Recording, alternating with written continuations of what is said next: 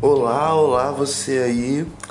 Meu nome aqui é William Neto e se você chegou, se você deu play, significa que a gente tem um interesse em comum hoje, que é Bitcoin e criptomoeda. É, eu estou começando nesse primeiro episódio, um episódio piloto, é, esse podcast para falar sobre Bitcoin e criptomoedas. Então, se esse é do seu interesse, é isso. Você acabou de ganhar mais um novo podcast para ouvir. É, rapidamente, antes de ir direto ao ponto, eu queria fazer aqui explicar primeiro por que eu comecei esse podcast é, contando uma historinha. Em junho do ano passado, eu voltei a comprar Bitcoin depois de muito tempo. Eu comprei, tinha comprado Bitcoin pela primeira vez em 2013 e depois só voltei a acompanhar as notícias sobre o Bitcoin de novo em julho do ano passado. E foi quando eu percebi que em 2013 eu comprei uma determinada quantidade de Bitcoin no valor, na época um Bitcoin estava em torno de 3 mil dólares. E em junho do ano passado, quando eu voltei a olhar as notícias, o Bitcoin estava ali mais de 10 mil dólares. É óbvio que esse preço já mudou para cima e para baixo até hoje, provavelmente vai mudar até quando você está ouvindo isso, mas essa historinha é só para contar o porquê que eu resolvi produzir esse podcast e, acima de tudo, porquê que eu resolvi começar a estudar e pesquisar sobre Bitcoin e criptomoedas.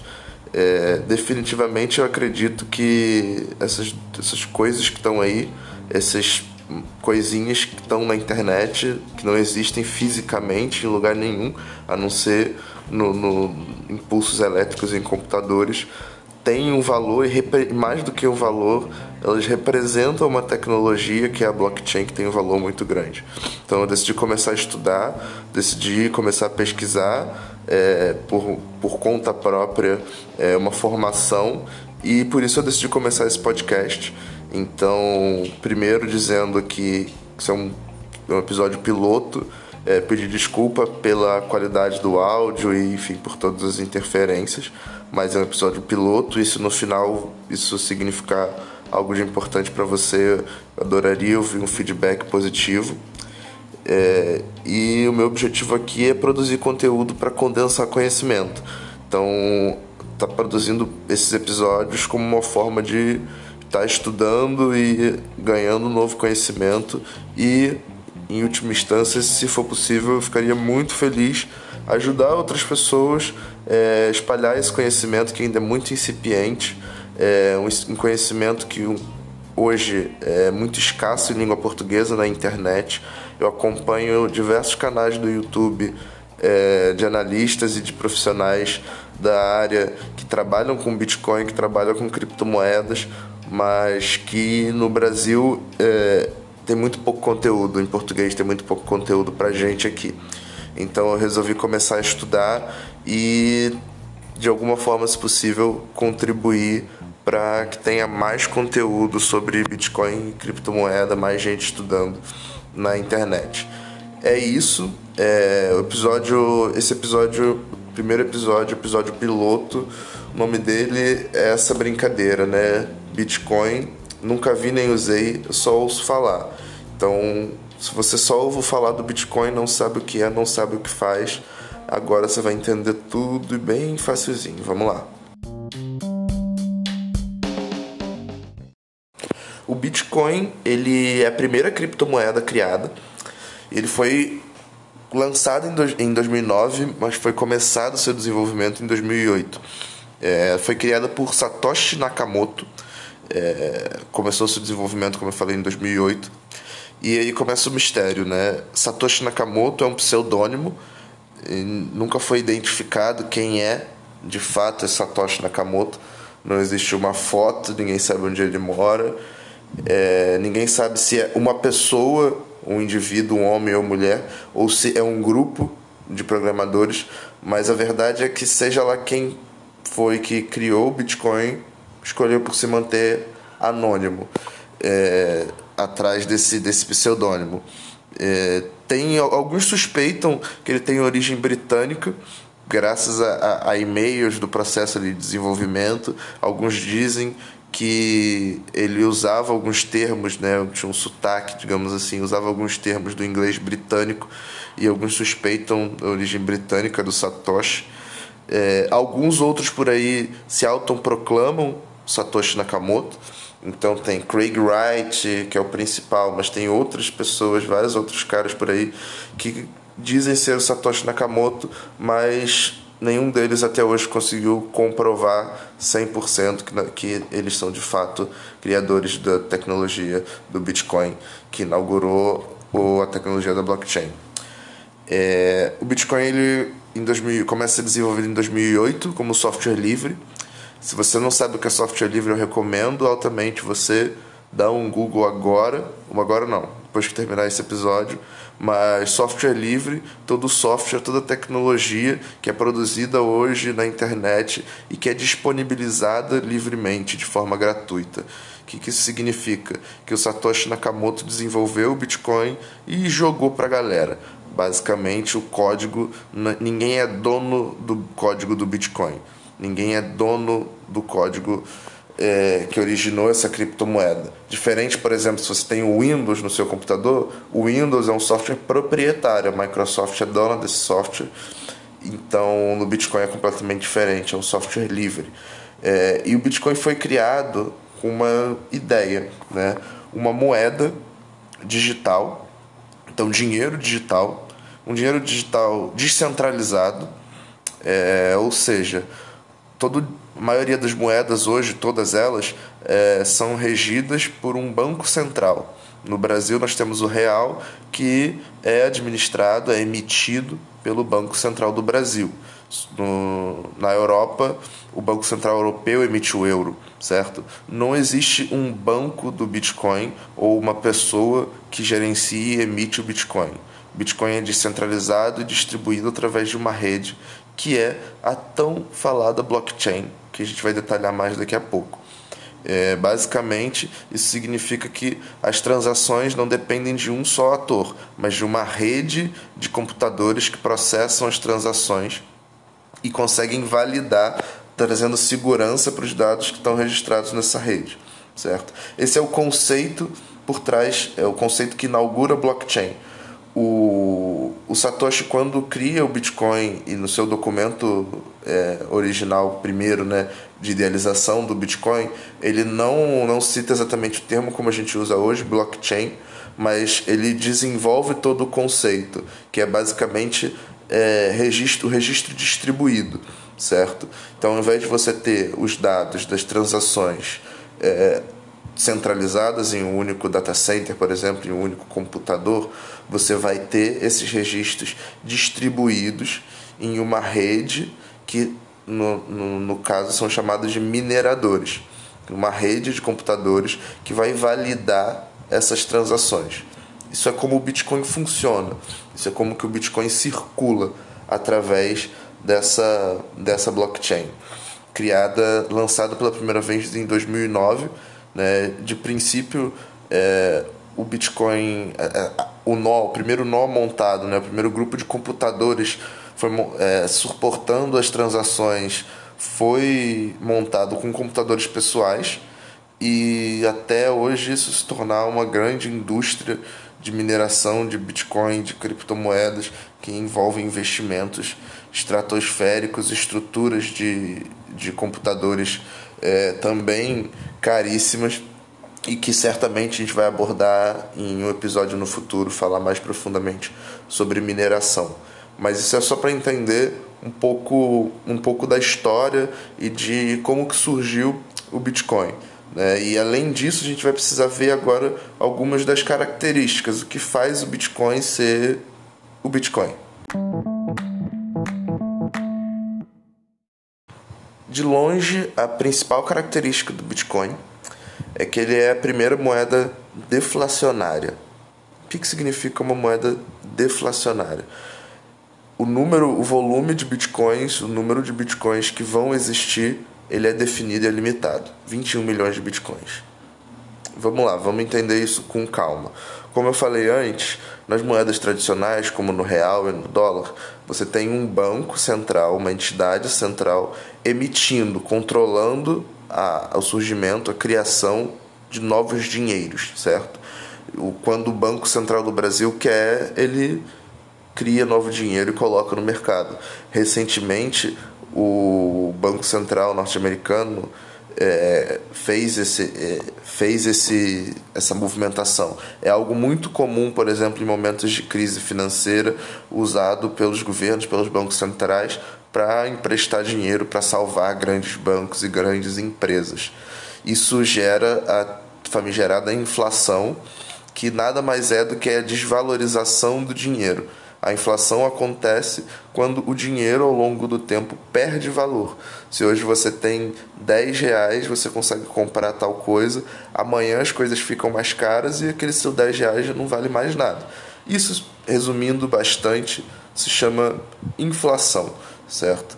É óbvio que eu estou dando aqui uma explicação super rasteira e super grosseira para entender, tem muito conceito de economia por trás, que aí é uma longo, um longo caminho de, de estudos, mas para uma explicação mais simples, que é o que a gente está fazendo aqui, basta você entender isso, que todas as moedas elas sofrem com a inflação e o Bitcoin é o contrário. O Bitcoin é, só vão existir 21 milhões de Bitcoin, nunca vão criar mais além disso. É, e um outro detalhe, os bitcoins são criadas não por da cabeça de alguém ou por algum conselho, por algum banco que decide, mas os bitcoins são criados por uma regra matemática. Como é que funciona isso? De tempos em tempos, uh, o suprimento de bitcoin que é criado ele é reduzido. Esse evento é chamado de halvening. Eu vou falar um pouquinho sobre isso no episódio seguinte, episódio número 2, que eu vou falar sobre o futuro do Bitcoin. É, e provavelmente em maio deve haver um outro episódio falando sobre o halvening, mas basicamente o que você precisa saber hoje é que de tempos em tempos são criados novos bitcoins e cada dia que passa são criados menos bitcoins. Vamos lá, vamos devagar. Como eu expliquei na primeira parte, é, o Bitcoin ele é parte da blockchain, que é essa rede descentralizada, onde ficam os registros das transações. E nós temos os mineradores, que são esses computadores que formam a rede que armazena e que valida essas transações, certo? Os mineradores, além de é, quando eles validam essas transações, eles recebem uma recompensa por essa mineração, por fazer esse trabalho de fazer na prática o Bitcoin existir. Eles ganham uma recompensa em Bitcoin.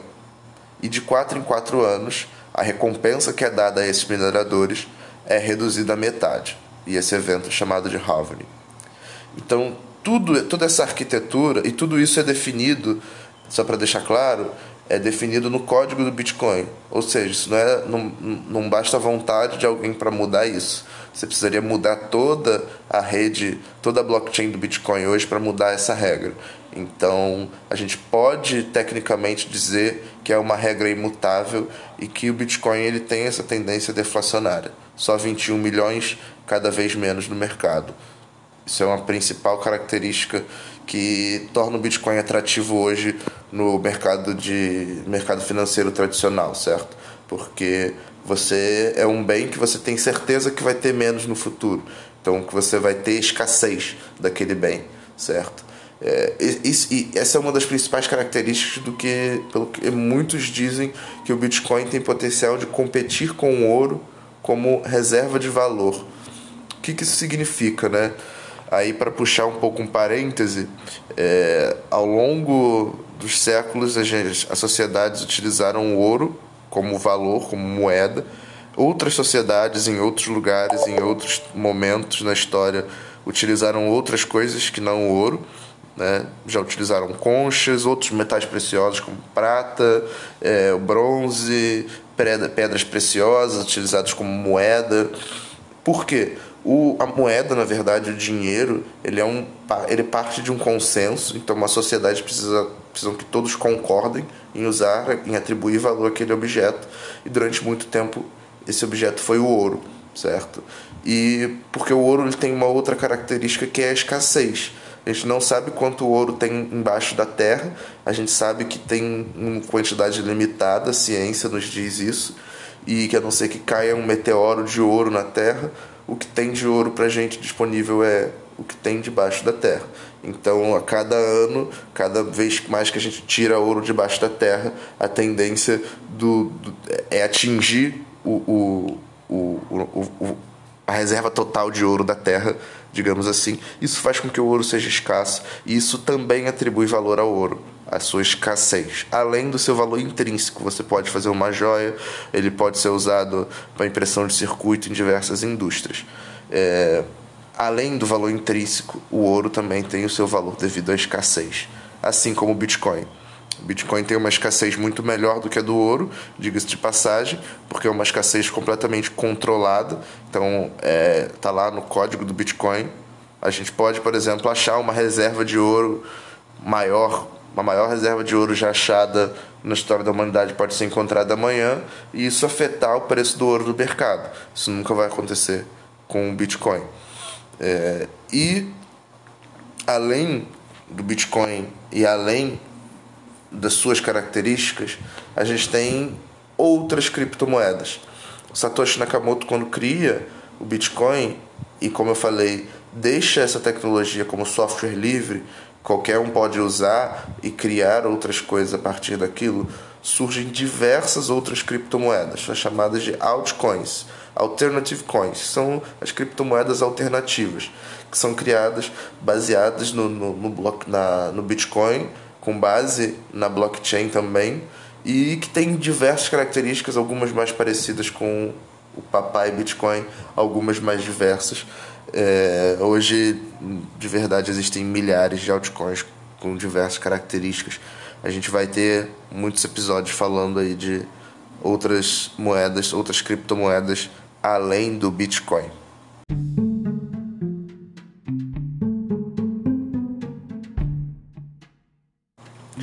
Tá, mas e onde eu encontro o Bitcoin? Como é que eu compro? Eu vou no banco? Vamos lá. Como é que a gente faz? Como é que você faz para ter Bitcoin com você? Primeiro, falei, Bitcoin é um dinheiro completamente virtual, é um bem completamente digital, ele não existe fisicamente. Então você vai ter ele em alguma conta virtual numa carteira digital que muito provavelmente você vai precisar recorrer a uma exchange. Eu vou explicar o que é isso. As exchanges são as empresas ao redor do mundo que operam com criptomoedas, que compram e vendem Bitcoin e outras criptomoedas é o primeiro lugar que você vai para comprar criptomoedas. Você também poderia comprar Bitcoin de uma outra pessoa. Então você tem um amigo que tem Bitcoin, ele pode transferir para sua carteira virtual e você pagar ele em dinheiro ou fazer uma transferência bancária para ele. Você também poderia fazer isso, mas você precisaria conhecer alguém que tem Bitcoin e alguém que queira vender Bitcoin. O jeito mais fácil de comprar uma criptomoeda é através de uma exchange nada mais é do que uma empresa. Você vai entrar no site, se cadastrar, criar uma conta, se cadastrar. Você vai transferir algum dinheiro para essa empresa, ou seja, se você quer comprar 100 reais em Bitcoin, você transfere 100 reais para essa empresa. Depois você vai acessar a plataforma para a qual você se cadastrou e na plataforma da exchange você vai comprar a criptomoeda que você quiser. Existem dezenas de exchanges ao redor do mundo que operam com milhares de criptomoedas diferentes. É, para você comprar Bitcoin, você precisa escolher alguma delas. Então, eu vou trazer aqui alguns critérios, é, os critérios que eu adoto e para te ajudar a pesquisar e tomar essa decisão. Então, primeiro é importante observar é, há quanto tempo essa exchange está no mercado. Então, se você pretende comprar Bitcoin em algum lugar, é bom saber quem você está comprando tem um registro e está há algum tempo no mercado. Por exemplo, já aconteceram de exchanges serem hackeadas, de os donos simplesmente sumirem com todo o dinheiro. Isso é possível de acontecer. Então, por isso que é importante você ter como garantia pesquisar o histórico dessa exchange. Se ela, há quanto tempo ela existe, é, em segundo lugar, verificar quais são os comentários dos outros usuários, então buscar em fóruns e nas redes sociais o que, que as pessoas que utilizam aquelas exchange, aquela exchange estão falando. porque você pode ter muitas vezes problemas de dificuldade em conseguir sacar o seu dinheiro é, ou até perda. Então é muito importante você pesquisar e quando for comprar Bitcoin, for transferir fundos para uma exchange para fazer uma compra de criptomoedas, você tenha tido certeza de que essa é uma exchange confiável. É, uma segundo, um segundo critério que eu utilizo para escolher a minha exchange, é, eu escolho exchanges que são registradas no Brasil. O que, que é isso? Todo o universo, toda a indústria da, de criptomoedas é internacional. Então existem exchanges sediadas em diversos países no mundo.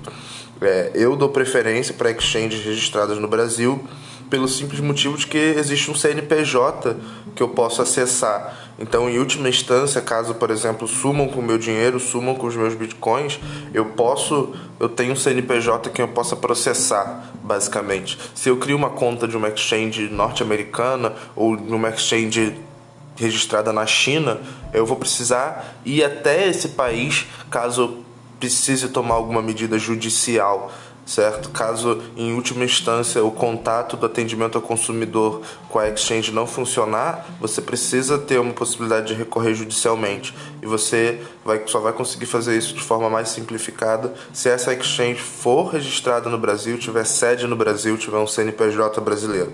Então, esse é o principal critério que, que eu utilizo.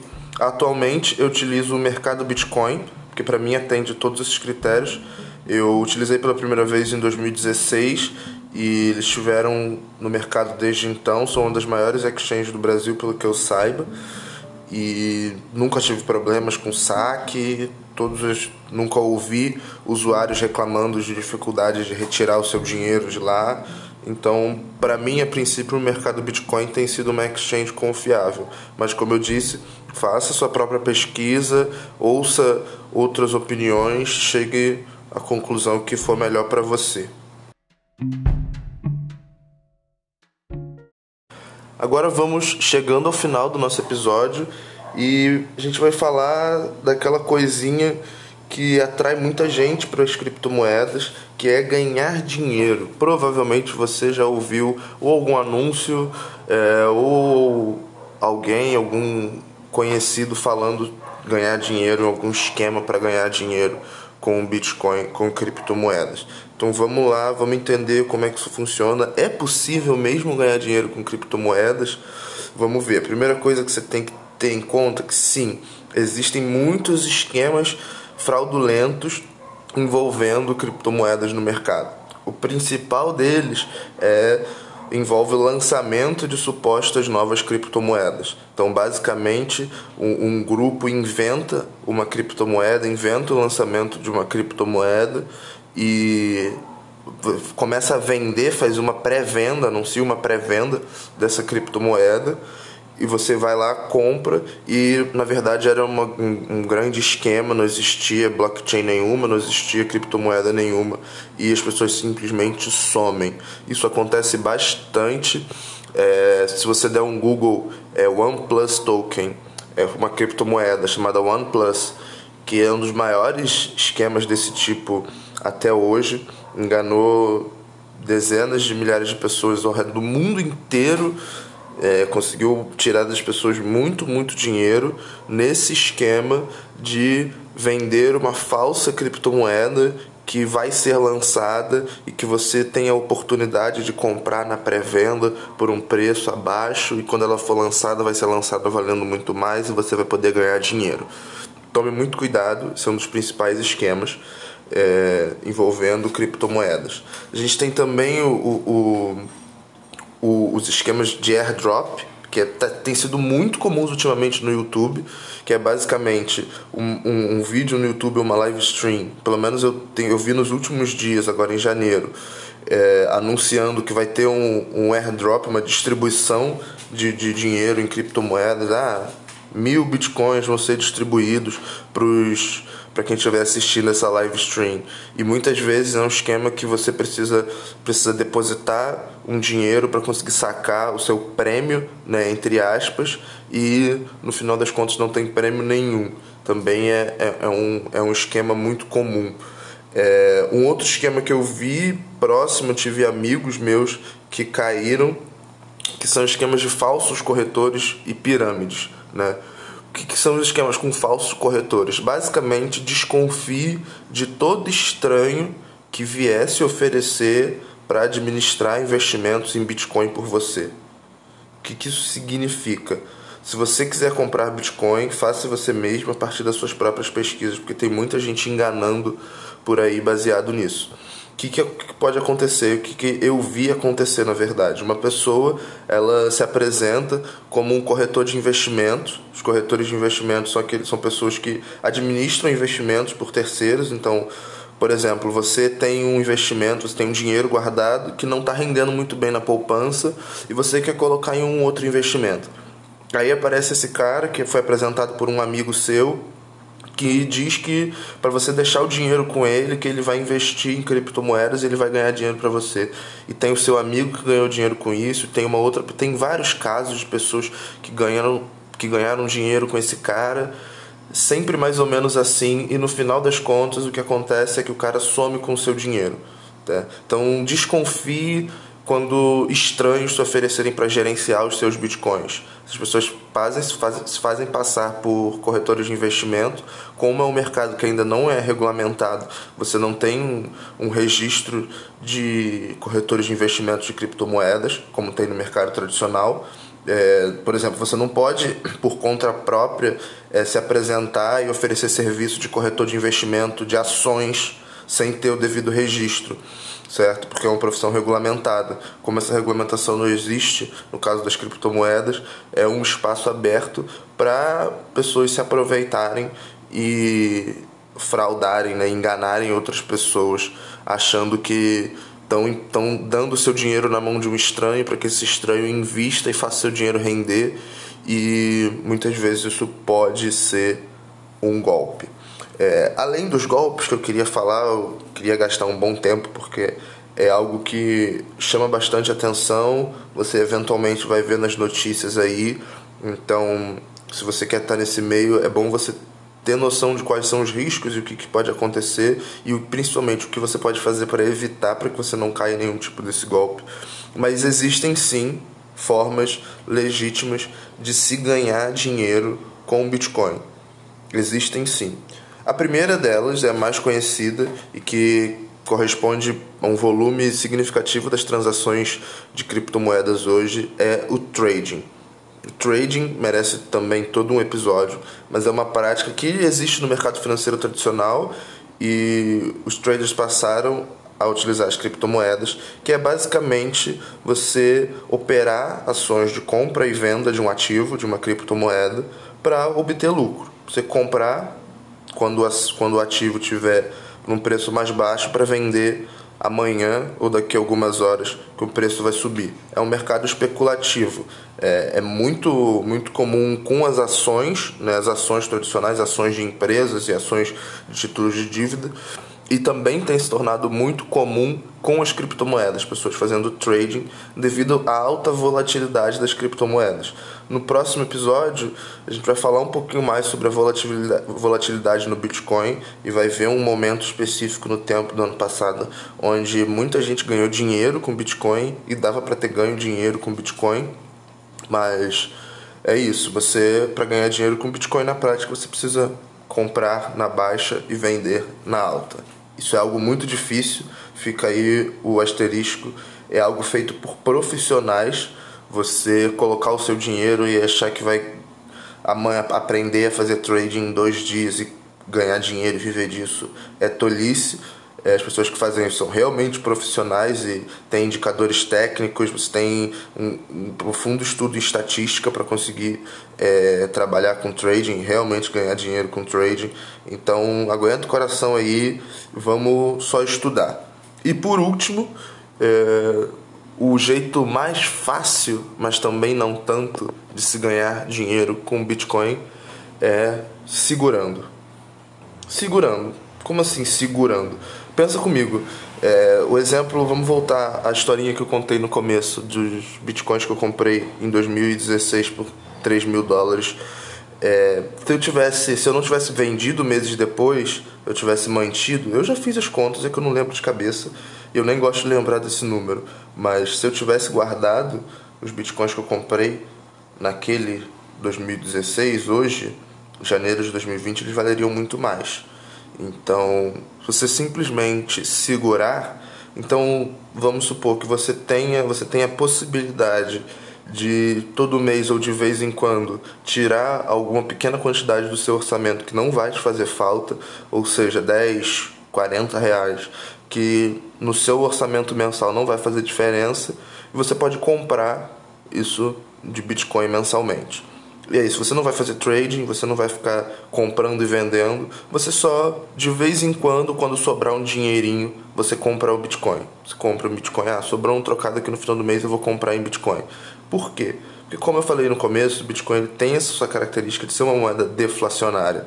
Então, se tudo der certo, se o Bitcoin continuar existindo, se a adoção continuar aumentando, se o mercado financeiro tradicional continuar adotando o Bitcoin das diversas formas como tem feito, a tendência é que daqui a 10 anos o valor do Bitcoin tenha crescido astronomicamente ao longo desse período de tempo. Assim como o Bitcoin em 2009 começou valendo centavos e fechou 2019 valendo 7 mil dólares, é, existe uma pro probabilidade muito grande de que no longo prazo o Bitcoin se valorize e se consolide. Então, esse é o jeito mais fácil, porém mais difícil. Por que, que é difícil? Porque o preço pode cair. Você pode comprar bitcoins, ver o preço subir e ficar todo feliz, e depois você pode ver o preço cair e cair e cair novamente. Então também é algo muito difícil, porque precisa, você precisa estar psicologicamente preparado para isso. Você precisa é, definitivamente não investir um, um, dinheiro, um orçamento que você pode precisar no curto prazo, então nada de vender o carro e colocar em Bitcoin. Se é um dinheiro que você pode precisar em 2, 3, 5 anos, não coloque em Bitcoin. Mas se você pensa em fazer um investimento, é, talvez de longo prazo, por um valor que não vai representar um risco para você, pode ser uma boa alternativa e você pode ter alguma chance de ganhar dinheiro com Bitcoin dessa forma.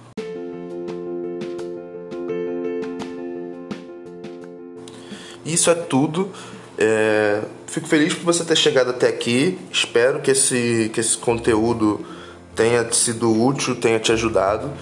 É, peço que você deixe, envie seu feedback é, para o e-mail que vai estar tá aí embaixo. Eu ainda não defini. Esse é um episódio piloto, me desculpe. Mas a propósito, dois minutinhos aqui para a gente ter uma conversinha bem rápida. Eu, como eu falei no começo, isso é um projeto pessoal. Meu objetivo de é, agregar mais aos meus estudos e poder fazer com que isso se reverta para outras pessoas.